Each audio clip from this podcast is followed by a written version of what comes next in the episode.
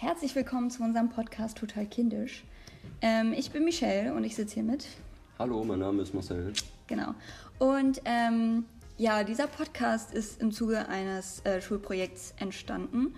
Und wir befinden uns nämlich gerade in der Erzieherausbildung und wir haben uns gedacht, das passt perfekt. Wir wollten sowieso eigentlich Eltern, anderen angehenden Erziehern und anderen Interessenten ein paar Themen aus der ähm, Ausbildung einfach ja, nahebringen, vereinfacht erklären, ohne dass man groß Theorie lesen muss.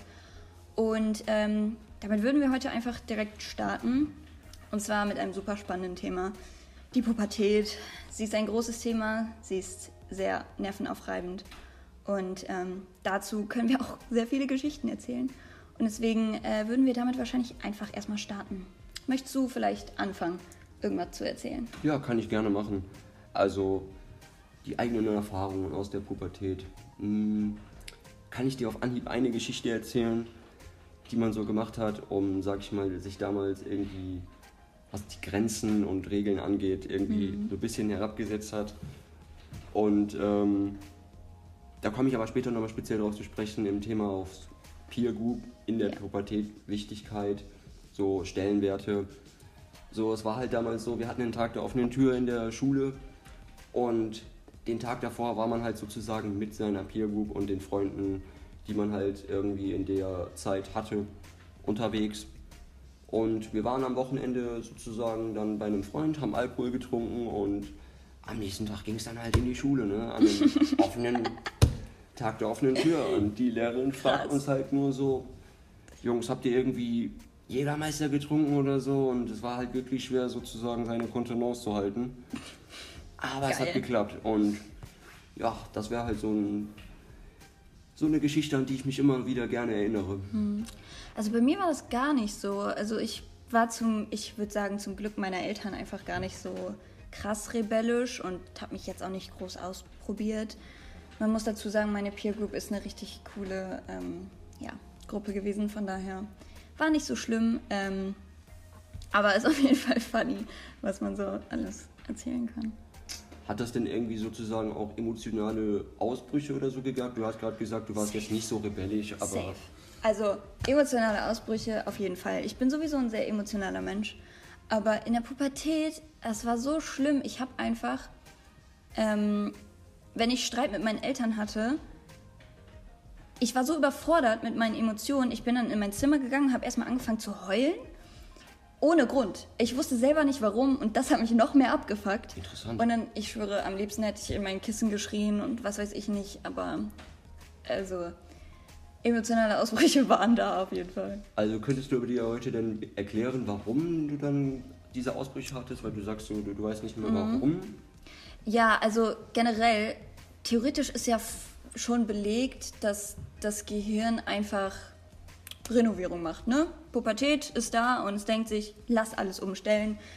Dementsprechend ist natürlich alles durcheinander und ähm, der Teil, ähm, der für die Gefühlskontrolle da ist, der ist halt einfach, der wird als letztes bearbeitet. Also von daher ist es ja einfach sinnvoll ähm, oder verständlich, dass man so lost ist einfach. Ja, komplett lost. Ne? Man sieht das ja heutzutage auch immer wieder in den sozialen Medien ja. und so, wie halt irgendwie immer mehr Selbstdarstellung wichtig wird für die Jugendlichen mhm. und Kinder, um sozusagen ihre Emotionen so nach außen hin zu tragen. So. Ja. ja, das ist, also ich fand das gerade besonders schlimm, so am Anfang der Pubertät. Da fand ich das richtig kacke. Ich meine, ich bin äh, 19, ist, eigentlich bin ich noch mittendrin. Ähm, oder zumindest im, am Ende. Ähm, aber es ist schon besser geworden, immerhin. Ne? Freut man sich? Da freut man sich. Meine Eltern auch. ja, also ich finde aber auch, durch dieses, also dieser Umbau, der stattfindet, ist ja aber auch der einzige Grund, warum man so krass kreativ ist in der Pubertät. Also ich kann mich nicht daran erinnern, dass ich in der Kindheit so viel ja nicht ausprobieren wollte, ist das falsche, der falsche Interessen ähm, entwickelt hast? Ja, vielleicht? das auch. Also zum Beispiel, ich habe plötzlich äh, gedacht, komm, lass Gitarre spielen, das Klavier lernen. Kann ich jetzt. Da haben wir ja so gemeinsame halt. Interessen sogar. Ja, oder so, keine Ahnung, ich habe ständig plötzlich gemalt. War vorher gar nicht so mein Ding. Und das ist, es ist einfach geil, wie leistungsfähig ich war. Ja, ne? Bin.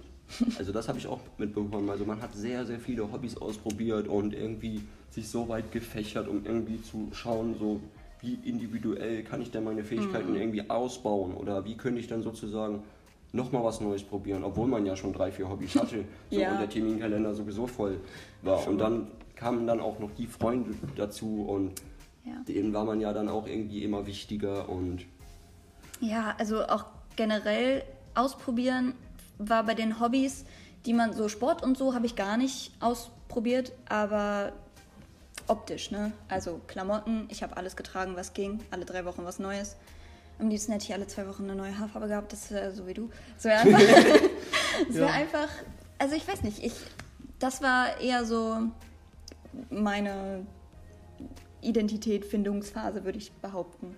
Okay, also so würdest du dir auf jeden Fall sagen, sozusagen, weil ich komme jetzt mal zum Thema Peer Group, würdest du sagen, die Peer Group hat insbesondere dann halt die Kreativität sozusagen beeinflusst oder weil meine Kreativität Ja. hat es schon beeinflusst, weil ich versucht habe in der Peer Group immer irgendwie jetzt nicht die Anerkennung zu suchen, aber halt schon irgendwie die Zugehörigkeit. Also Ja. So was die Peer Group gemacht hat, das hat man im Prinzip auch gemacht, aber man hat trotzdem noch seine eigenen Interessen versucht mit einzubauen, sodass andere Ja. auch was von da, also von deinen Interessen haben Ja. und von dem Stellenwert, den du vertrittst. So Musik wurde geteilt, man hat Mhm. sich darüber ausgetauscht, welche Spiele oder welcher Sportler gerade irgendwie sehr interessant ist und ja, also ich sag mal so, die hat dir auch einen Halt gegeben, wenn man dann halt mal, wie du eben Mhm. gesagt hast, emotionale Ausbrüche hatte mit der Familie. Man konnte sich mit denen über alles unterhalten. Ja. Die haben dir zugehört und es war halt sozusagen ja wie eine zweite Familie in der Zeit. Generell, also die waren mir wichtiger als meine Familie. Ja, Sind sie vielleicht auch jetzt noch. Ja. Also das ist, das ist ja auch so ein krasser Wandel. In der, in der Kita ist es ja eigentlich so, dass Familie Main. Also es geht nichts über Mama und Papa und die sind die tollsten Menschen der Welt und dann plötzlich ich so, bam, ich mag euch gar nicht mehr. Ja. Und ich kann auch verstehen, dass das für Eltern total schwierig sein kann. Ähm, da zu merken, okay, es liegt nicht an mir, es liegt einfach gerade an, an der Pubertät. aber Und deswegen es sprechen wir ja heute gerne darüber, Ja, so, klar. um Eltern und Interessenten gerne mal zu erklären, dass es nicht unbedingt an den Eltern liegt oder dass sie sich nicht Ja. jedes Mal fragen, was mache ich falsch, so, da, dass das halt im Zusammenhang mit der Pubertät ist und der Peer Group und dass eine Peer Group aber auch schlechte Auswirkungen haben Ja. kann. Ja, auf jeden Fall. Also ich habe da Glück mit meiner Peer Group, die ich bin mit denen immer noch befreundet und ähm, seit der fünften Klasse und diese, also einfach Glück gehabt, ne? Das sind alles so ruhige Menschen wie ich. Also, naja, ruhig, aber äh, nicht so, ja, mit negativem Einfluss. Also es ist schon nice. Da hast du auf jeden Fall Glück gehabt. Also wie gesagt, negativen Einfluss hatte meine Peer Group auch nicht auf mich. Ja. So, aber ich meine, wissen wir ja, ich bin zwar schon ein bisschen älter, aber die Peer Group hat sich sozusagen heute auseinandergelebt. Also ich habe Ja. kaum noch Kontakte irgendwie mit den Leuten und wenn, dann schreiben sie dir mal über soziale Medien zum Geburtstag oder